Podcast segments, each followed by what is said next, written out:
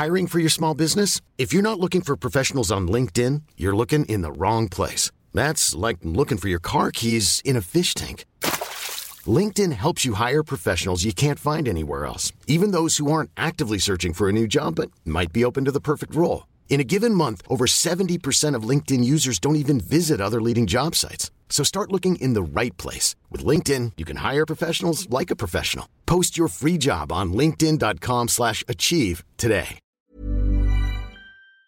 Bonjour à toutes et à tous, bienvenue dans le podcast La Sueur. Bonjour mon cher Rust. Salut Guillaume, joli, joli, joli jersey. Merci beaucoup, oui, euh, S Roma, euh, c'est la famille, hein, vous le savez. Alors, ah, euh, Francesco Totti, ouais. Exactement.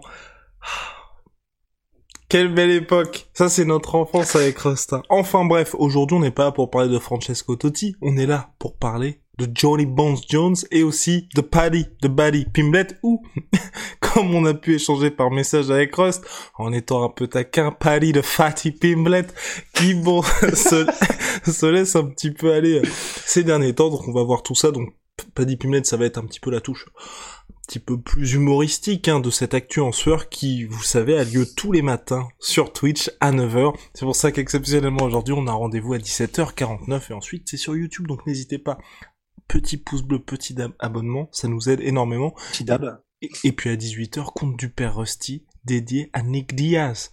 Bon, alors Rust, on lance le générique ou pas? Bah, je crois bien, un peu mon neveu. Allez, let's go.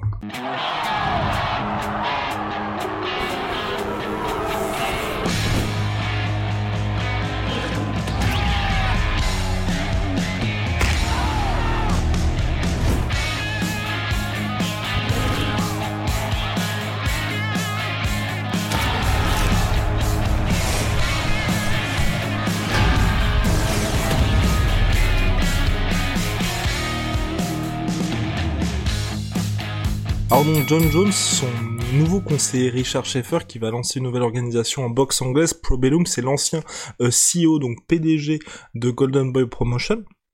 Et donc là, euh, il a évoqué à, au micro d'Alalwani dans l'émission dit MMA Hour, l'état de santé de John Jones et comment ça devait se passer pour la suite. Donc là, John Jones est actuellement à 118 kilos, il vise les 125 kilos et surtout, ce qui est intéressant en plus de ça, c'est qu'il a expliqué, Richard Schaeffer, que John Jones D'abord, il discutait pour un retour en novembre-décembre, mais non. John Jones a dit non, non, non, on prend le temps. Et là maintenant, c'est plutôt pour la, allez, l'été 2022 que John Jones souhaite revenir, donc face au vainqueur de Cyril Gann contre Francis Ngannou. Et pour nous, c'est plutôt une bonne nouvelle. Ouais, en vrai, ouais, c'est une bonne nouvelle parce que ben il prend le temps de faire les choses bien, quoi. Et je sais que là, du coup, il y a peut-être des gens qui diront, bah, peut-être qu'il prend un peu trop le temps de faire les choses bien, mais honnêtement, moi, ça me dérange pas, comme il a déjà tout prouvé dans sa catégorie. Donc, entre guillemets, là, c'est pour moi, à partir de maintenant, comme c'est que du bonus, ben, qui prennent le temps, ça me va encore mieux, quoi, parce que là, comme on le voit, il est en train de vraiment devenir un heavyweight. C'est pas, euh, c'est pas euh, comme Adesanya qui fait un one-off contre Blakovic, mais en restant juste à son poids naturel, sans avoir fait de réelle prise de masse, ou comme Max Holloway lorsqu'il avait affronté Dustin Poirier. Là, on a vraiment quelqu'un qui fait la transformation, mais il fait tapis en fait. Là, il y va complètement à fond. Il, il est à, bah du coup, c'est l'objectif 125 kilos pour cuter à 120. C'est, c'est énorme, hein. même pour un même pour un heavyweight, c'est, c'est gros. C'est-à-dire que c'est probablement de l'ordre de ce que font euh, les Volkov, de ce que font les Derrick Lewis. C'est même pas de l'ordre d'eux, c'est, c'est ce qu'ils font eux. Et c'est comme ça que veut arriver John Jones. Donc c'est génial parce que ça veut dire qu'il prend le temps un de faire une vraie prise de masse, mais pour changer radicalement son, son, son, son, son corps. Et en plus de ça, ça veut dire qu'il prend donc le temps de s'y habituer en même temps, en fait. C'est-à-dire que là, euh, toutes les séances euh, de, il fait ça progressivement, et toutes les séances de PAO, tous les rounds où il va rouler euh, en grappling, tous les, toutes les, toutes les sessions de lutte, ben là, il est en train vraiment de petit à petit, genre de façon incrémentale, habituer, j'imagine parfaitement son corps à ce qui est une énorme transformation physique. Donc honnêtement, euh, c'est tout bénef. Hein. Enfin, pour les fans, c'est tout bénef parce qu'avec John Jones, on n'est pas à un mois près. Le, son âge n'est plus un problème puisqu'on parle donc de poids lourds, jusque, pour lesquels jusqu'à 40 piges, grosso modo, tu peux être efficient. Mm-hmm. Donc, ah non, c'est trop cool, quoi, génial. Hein. Je partage What you entièrement. think, fam? Euh, je partage entièrement ton avis. Je trouve que c'est une très bonne nouvelle. Comme moi cela dit, c'est all-in et là clairement, en voulant être à 125 kilos, il y aura pas de retour possible. À mon à mon sens, à 34 ans chez les light heavyweight, on est d'accord? Non. non, non, bah non. Là, pour les light heavyweight, en partant de 125K, euh, va falloir se couper une jambe, quoi. Et hum, donc pour John Jones, ouais, je trouve aussi que c'est très rassurant parce que que ce soit Cyril Gann ou Francis, euh, ça va être des challenges assez imposants, même si tu vois, je pense que là, le fait qu'il veuille être à 125 kilos, euh, ça montre surtout qu'il se prépare à un combat contre Francis plus que contre Cyril Gann.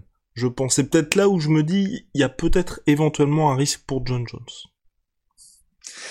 Bah, C'est là où ça, on rentre dans vraiment la sphère du fascinant, c'est que bah, c'est ça y est. Comment va se déplacer John Jones une fois qu'il aura euh, atteint en gros sa forme euh, Super Saiyan 3 quoi qu'il a... Enfin, faut qu'on change de référence d'ailleurs parce que DBZ en fait je pense que pas mal de gens euh, c'est plus c'est plus trop ça mais il entre vraiment dans sa forme finale donc euh, c'est on a de temps en temps des vidéos sur les réseaux sociaux où on le voit donner des coups de pied au haut on le voit bouger un peu on le voit courir bon, on, on peut pas vraiment se fier à ça. Donc, ce sera vraiment très intéressant de voir s'il garde son agilité, parce qu'il était quand même très agile et, très athlétique euh, en light heavyweight.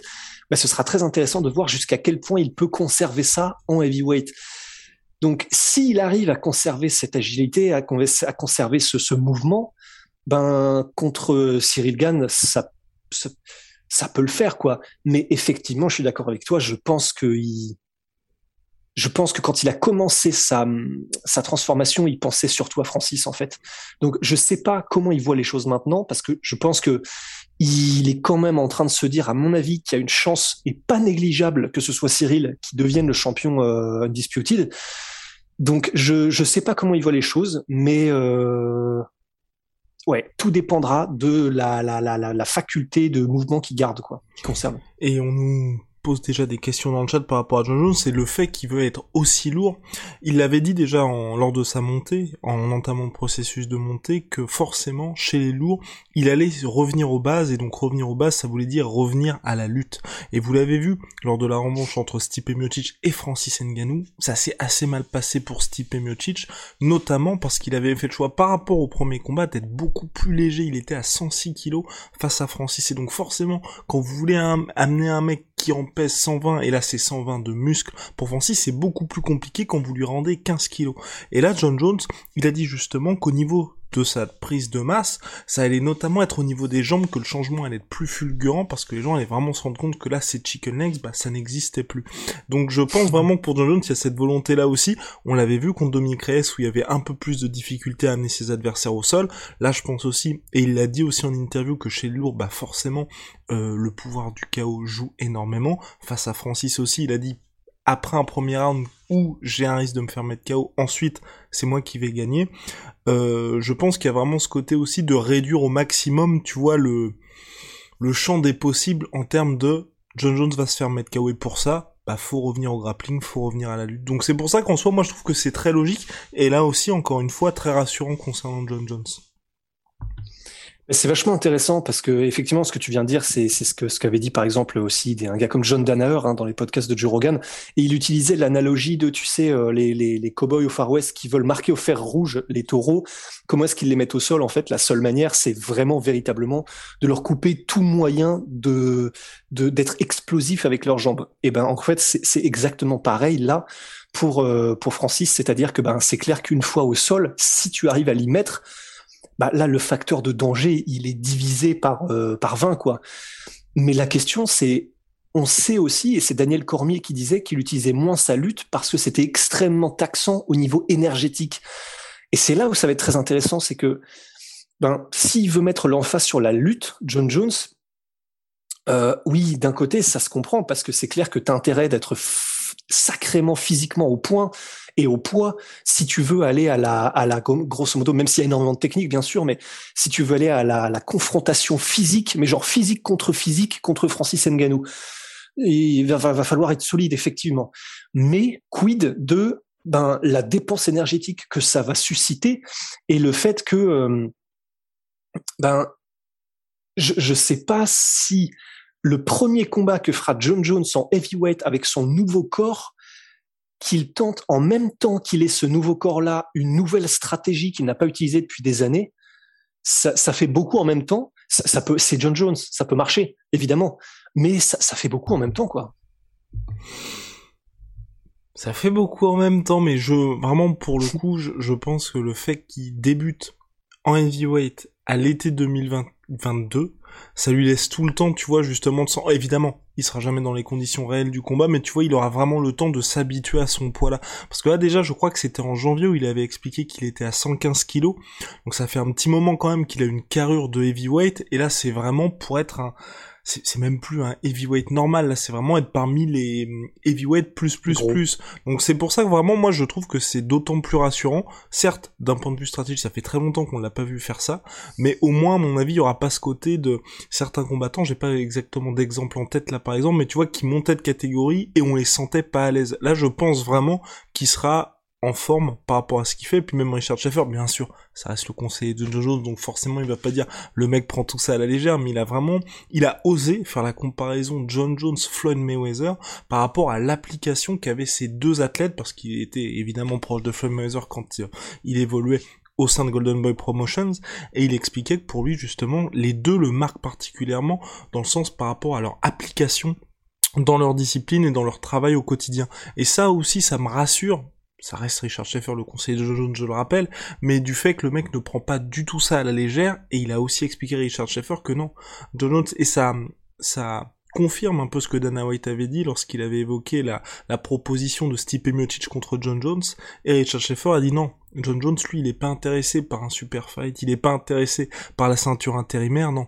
Il veut le titre heavyweight, c'est tout ce qu'il veut. Donc, je pense que quand il va, et puis je pense aussi qu'il sait John Jones mieux que personne, qu'il aura pas le droit à une seconde chance. Enfin, s'il se fait mettre KO par Francis ou qu'il perd contre Cyril Gann, c'est terminé pour lui. Ben, ah bah, c'est terminé. Euh, tu, veux dire comment? Parce que c'est John Jones. Il aura toujours des shots. Je pense qu'il sera toujours à un combat, d'autant plus en heavyweight euh, du titre, non? Je le vois pas revenir. Moi, moi, je pense que si, enfin, tu vois, ah s'il perd, tout s'effondre. C'est un peu à la manière de Habib Nurmagomedov. Quand t'as un gars qui est invaincu comme ça, ou même Floyd Mayweather, tu vois, quand tout ton marketing, toute ton image, c'est sur le fait que quoi qu'il arrive, peu importe les week-ends de fête que t'aies fait juste avant l'événement, peu importe la difficulté du combat, tu arrives toujours à gagner. Pour moi, vraiment, le jour où tu perds, c'est, c'est terminé, terminé. Ben du coup, euh, ça, si ça se fait, parce que maintenant en fait on est presque dans l'abstrait hein, par rapport à John Jones, on sait tellement pas, on sait pas quand, on sait pas. Mais si ça se fait, euh, bah du coup c'est ce qui rend le truc vraiment vraiment vraiment intéressant. Après. Euh, oui, je suis déjà personnellement, c'est vrai, je suis d'accord. Enfin, je, je, en vrai, la seule chose qui m'intéresse avec John Jones maintenant, c'est c'est John Jones versus le tenant de la vraie ceinture. C'est vrai, c'est c'est ne serait-ce que par son palmarès, ne serait-ce que par qui il est. Mais euh, mais c'est vrai qu'en revanche, ça, je suis vraiment, je serais très intéressé de savoir comment est-ce qu'il voit les choses en se comparant à Cyril, si jamais Cyril gagne le titre. Parce qu'en vrai, maintenant, on ne sait pas comment ça se passera et si ça se trouve Francis mettra KO Cyril, on n'en sait rien. Mais si c'est Cyril qui remporte le titre, arriver aussi lourd et arriver comme ça, ça, va dépendre. Et honnêtement, c'est génial parce que si il a mis tout son camp d'entraînement et qu'il a remis vraiment la marche avant sur la lutte en particulier, ben euh, c'est peut-être ce qu'on redoutait le plus, tu sais, avec les Curtis Blades, euh, les gars comme ça par rapport à Cyril. Ben en fait, ça va se produire, mais contre John Jones en fait. Ça se trouve, John Jones va arriver, il va genre tunk, il va saisir Cyril à un moment donné sur euh, soit un contre avec un bon timing, ou alors il va même faire, on sait pas, mais c'est John Jones, il sera probablement capable.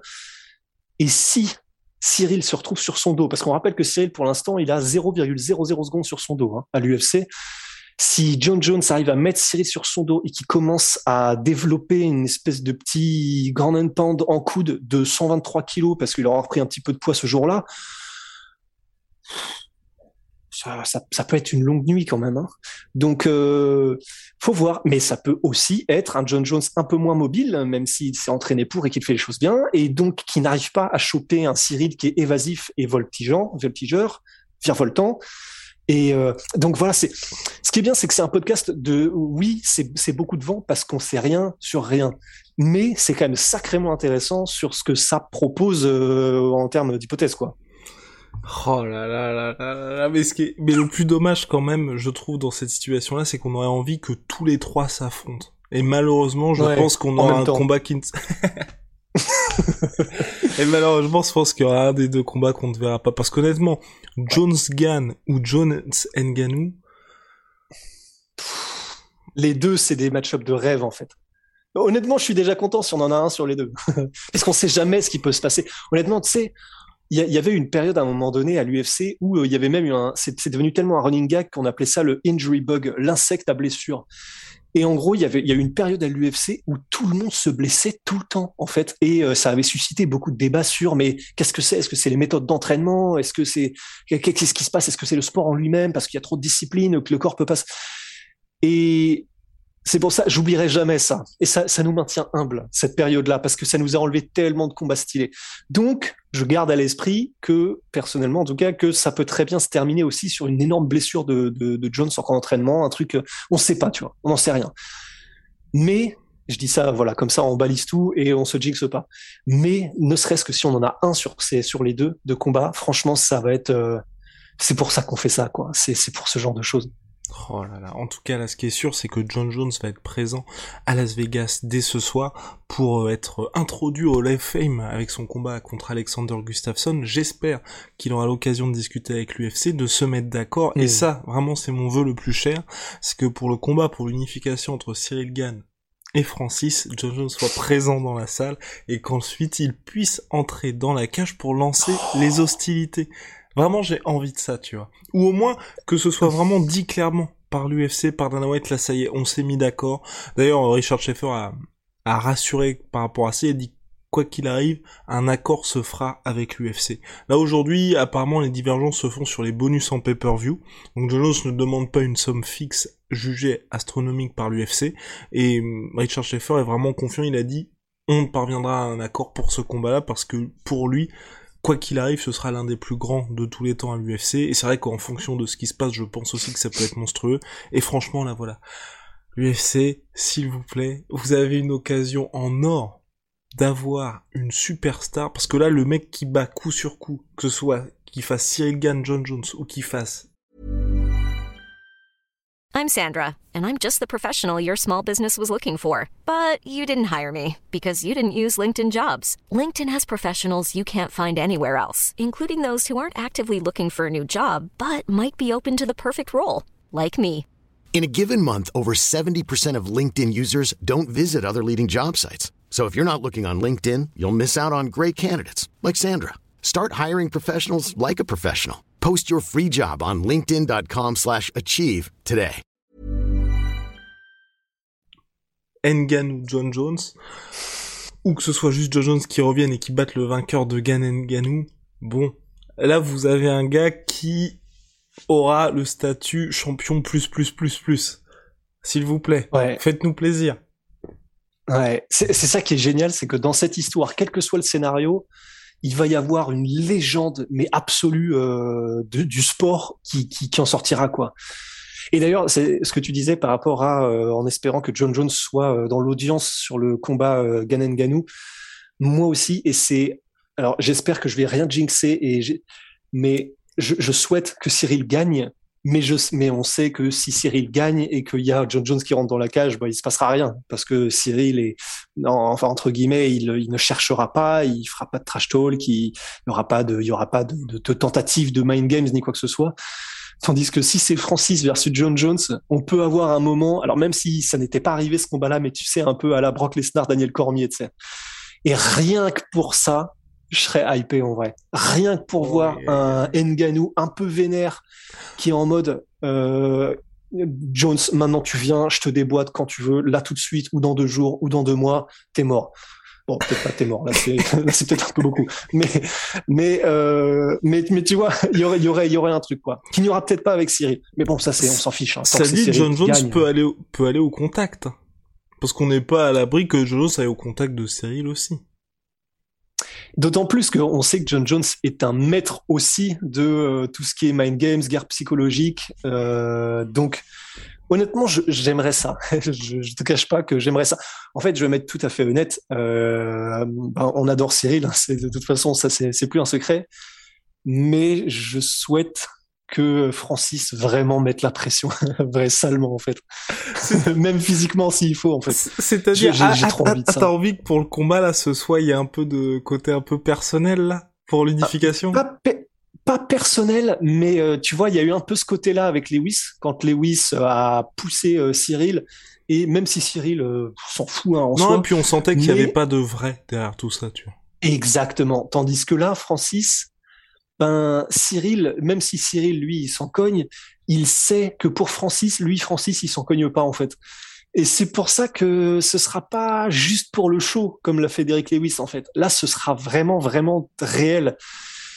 Et euh, juste d'un point de vue de spectateur, j'ai tellement envie que Francis arrive et mette un front contre front ou une poussette ou n'importe quoi, mais un truc où Cyril il puisse pas juste rester là en fait.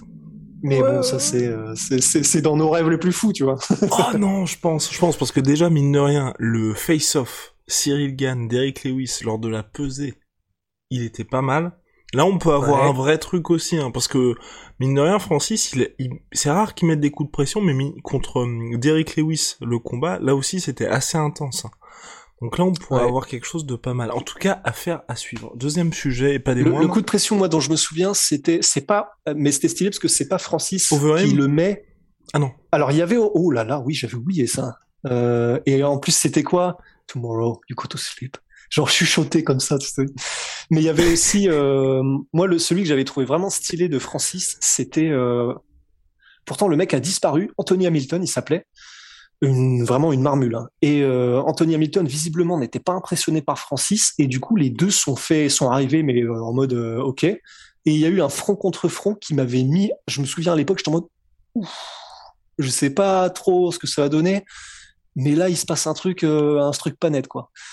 Et donc voilà, c'est. Mais enfin, la raison pour laquelle on parle de tout ça aussi, c'est finalement ça fait partie de, du, du sport et du divertissement. C'est Cyril, on le regardera toujours parce que ce qu'il fait, c'est c'est juste trop beau. C'est trop beau. C'est c'est de l'art. C'est de la science. C'est trop. C'est c'est de la poésie. Mais ce que fait que ce que fait Francis, c'est de la pure violence en fait. Et qu'on l'aime ou non, enfin qu'on le veuille ou non, pardon, ben les deux sont tout aussi attirants en fait pour l'œil et qui est averti parce que d'autant plus que Francis est aussi un technicien.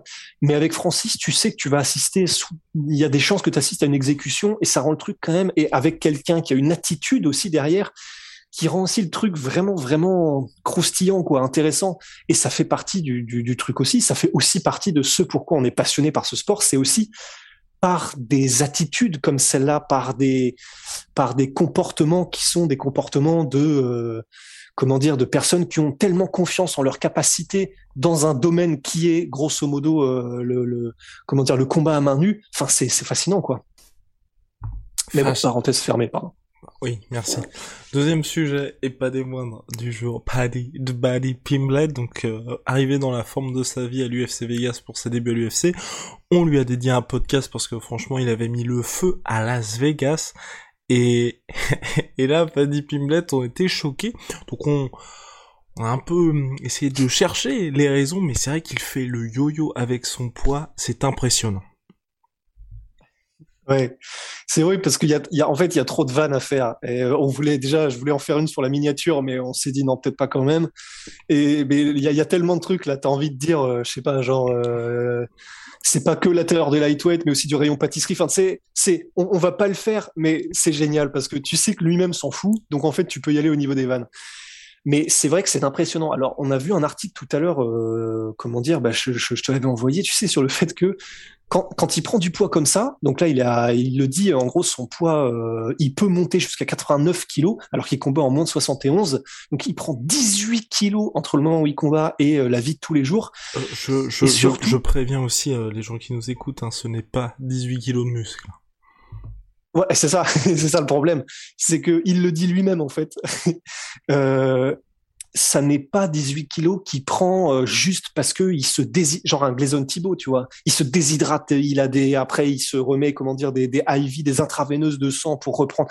Non, non, c'est, il reprend 18 kilos il le dit lui-même parce que déjà j'aime bien, genre, prendre quatre desserts d'affilée. C'est son, c'est les mots de Paddy Pimlet. Hein.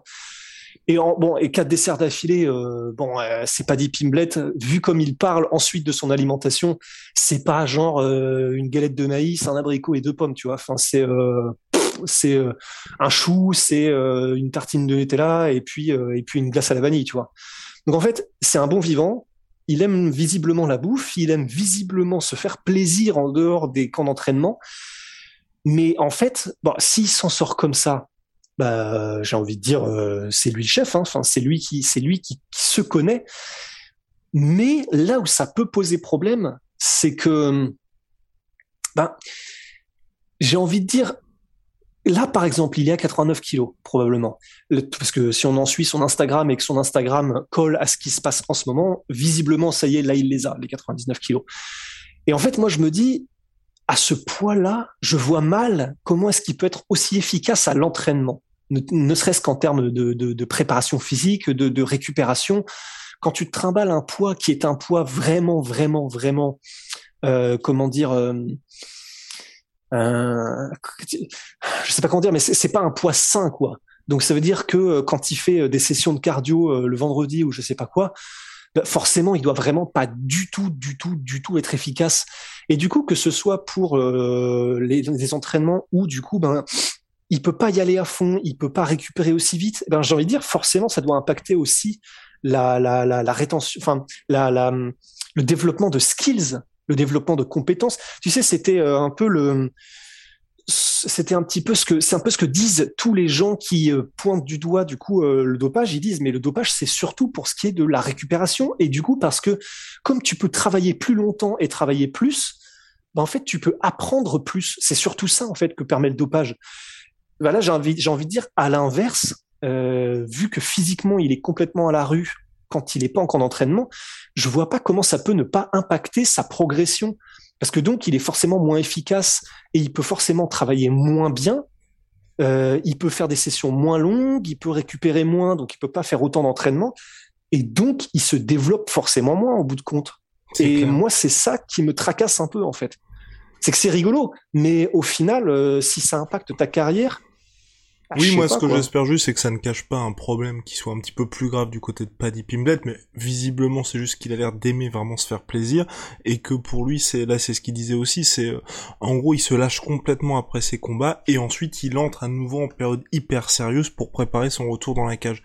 Et moi, ce que j'aimerais, ça me fait vraiment penser à Darren Till, où son coach Colin Aaron avait aussi évoqué ça, c'est que le problème c'est que le gars en dehors des camps d'entraînement, il se lâchait complètement à base de junk food et c'est ce qui faisait qu'ensuite il manquait le poids, où il était dans des, situations où physiquement il se compromettait de toute façon juste avant les combats. Et moi je trouve ça vraiment dommage quand on a aussi bien pour Darren Till où on voit, enfin avec Rust, on l'évoquait, j'ai pas l'impression, tu vois, qu'il est vraiment mis à profit sa montée en catégorie pour justement avoir une hygiène de vie irréprochable. Et pour Paddy Pimblett, c'est un peu la même. Je, ce serait dommage, tu vois, de passer à côté de d'un véritable talent sportif pour quelqu'un qui aime trop se faire plaisir à côté, et on sait très bien, même si on n'a jamais été combattant à ce niveau-là, pour être en contact avec eux, que c'est énormément de sacrifices. Vous pouvez voir la dernière interview qu'on a fait avec Morgan Charrière, que clairement. les gars, bah à partir de juin, là ça y est, il n'a plus de vie, il, il dort, il respire combat H24, il mange combat aussi,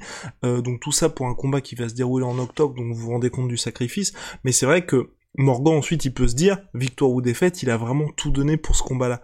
Paddy Pimblet là, c'est vrai qu'il est vraiment même comme il l'exprime sur les réseaux sociaux, en dehors de ces cinq semaines de camp d'entraînement, il, profite vraiment de la vie. Et c'est dommage, parce que là, il est à l'UFC, contre Luigi y a quand même une grosse alerte, et ce serait vraiment dommage, tu vois, qu'il soit toujours dans des situations comme ça, parce qu'en plus, on va pas se mentir, pour son corps, c'est très très très mauvais. Bah ouais.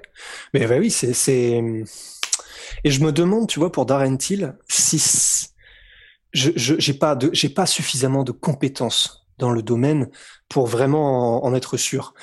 Mais il est très souvent blessé, Darren Till. Et je me demande si ça n'a pas un impact de faire autant le yo-yo, mais de façon avec autant d'amplitude pour ton corps en fait parce que je vois pas comment ça pourrait ne pas avoir d'impact sur euh, mettons euh, je sais pas tes, tes, tes, joints au niveau des genoux ou euh, enfin tu vois de, de, trucs comme ça quand ton corps genre de deux semaines sur l'autre il passe de, je sais pas, euh, bah, du coup 60, bah, maintenant 84 kilos à 95 à 100 kilos. Et, et, et comment dire Et en plus, lorsque ça n'est pas fait de façon saine, quoi. Je vois pas. Instinctivement, j'aurais tendance à dire, ça augmente quand même le facteur de risque de blessure, quoi. Donc, euh, au-delà du fait que un, ça peut probablement augmenter ce, risque-là. Et donc là, encore une fois, c'est ta carrière qui empathie parce que tu perds euh, six mois par-ci, quatre mois par-là. En plus, tu reviens jamais à 100%. Et en plus de ça, du coup, si donc euh, pendant les périodes où tu te laisses aller avec junk food, etc., bah du coup tu t'entraînes moins bien, tu donc tu apprends moins bien, donc ça fait beaucoup quand même de de comment est-ce qu'on appelle de downside de de, de, malus, ouais, ouais d'inconvénients par rapport à au bonus qui est probablement que ben du coup c'est comme ça qu'il se sent bien, il est pas malheureux au moins et tout ça. Mais ouais, il y, aura peut-être de la même manière que Morgan qui, euh, parce que maintenant, tu vois, il l'a évoqué dans son interview, euh, il a toujours, enfin, c'est trop, c'est vraiment fascinant parce que Morgan, il a eu vraiment plusieurs plusieurs euh, plusieurs parties dans sa carrière. Une au début où il faisait ça un peu à la one again, après où il est devenu extrêmement professionnel et lui-même allait faire toutes les recherches sur la nutrition, sur l'entraînement, etc. Et maintenant, il est en mode full blast où il n'a même plus de vie sociale parce qu'il se couche le plus tôt possible, parce qu'il fait, il fait les choses bien, etc. Il est très réglé. Et euh, il y aura peut-être ça pour Paddy Pimblet dans, dans, dans quelques temps. Mais je, je suis pas persuadé parce que il me, Paddy Pimblet, il me, il me, il me marque pas comme étant quelqu'un de potentiellement aussi réfléchi que Morgan en fait. Parce que Darren Till c'est pareil, hein. c'est mon combattant préféré, mais c'est un sauvage quoi. C'est, euh, c'est vraiment, il, il fait, il, il, fait ce qu'il fait et puis c'est tout. Il, comment dire, et c'est pour ça qu'on l'apprécie. Exactement. Même s'il est brillant en tant que combattant et que du coup, bah, c'est ce qui fait aussi sa personnalité bah, c'est probablement aussi ce qui fait qu'il est blessé souvent parce qu'il y va mais comme un berserker euh, à l'entraînement, il, il, mange n'importe quoi en dehors des camps. Donc c'est ce qui fait leur personnalité aussi attachante, c'est qu'ils sont comme ça, mais c'est probablement aussi ce qui fait qu'ils ont énormément de soucis, quoi. Et eh oui, mon cher Rust, en tout cas, affaire à suivre. Paddy de Paddy Pimblet a teasé un retour prochain à l'UFC. Big shout out ça, my sweet pea, my bah, J'espère. Oui, non, mais 100% je dirais combat à fond de la fin de l'année. Parce que imagine, il l'a dit comme ça, bah, bah, oui, on espère bien que tu reviens bientôt. Big shout out à My Sweet Pea, My Sweet Protein. Bingo. They're here. Oula, pardon. Juste ici, porté par Big Rusty. Euh, big shout out à Venom, sponsor de l'UFC, sponsor de la sueur. On se retrouve très très vite pour de nouvelles aventures. À la prochaine. Merci à tous pour votre soutien. See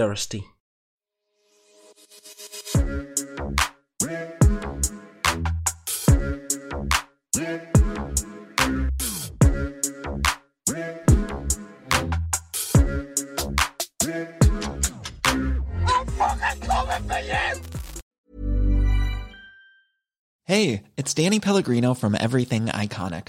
Ready to upgrade your style game without blowing your budget? Check out Quince. They've got all the good stuff shirts and polos, activewear, and fine leather goods, all at 50 to 80% less than other high end brands. And the best part? They're all about safe, ethical, and responsible manufacturing. Get that luxury vibe without the luxury price tag. Hit up quince.com slash upgrade for free shipping and 365 day returns on your next order. That's quince.com slash upgrade.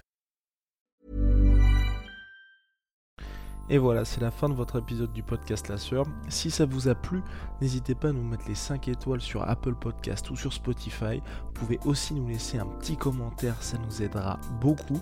Et si vous voulez aller plus loin avec nous, vous tapez La Sueur sur toutes les plateformes ou sur les réseaux sociaux, vous nous trouverez. Et là, vous nous écoutez très certainement en audio. On est aussi en vidéo sur YouTube, mais également sur Snapchat. Là encore, vous tapez la sueur et on sera là.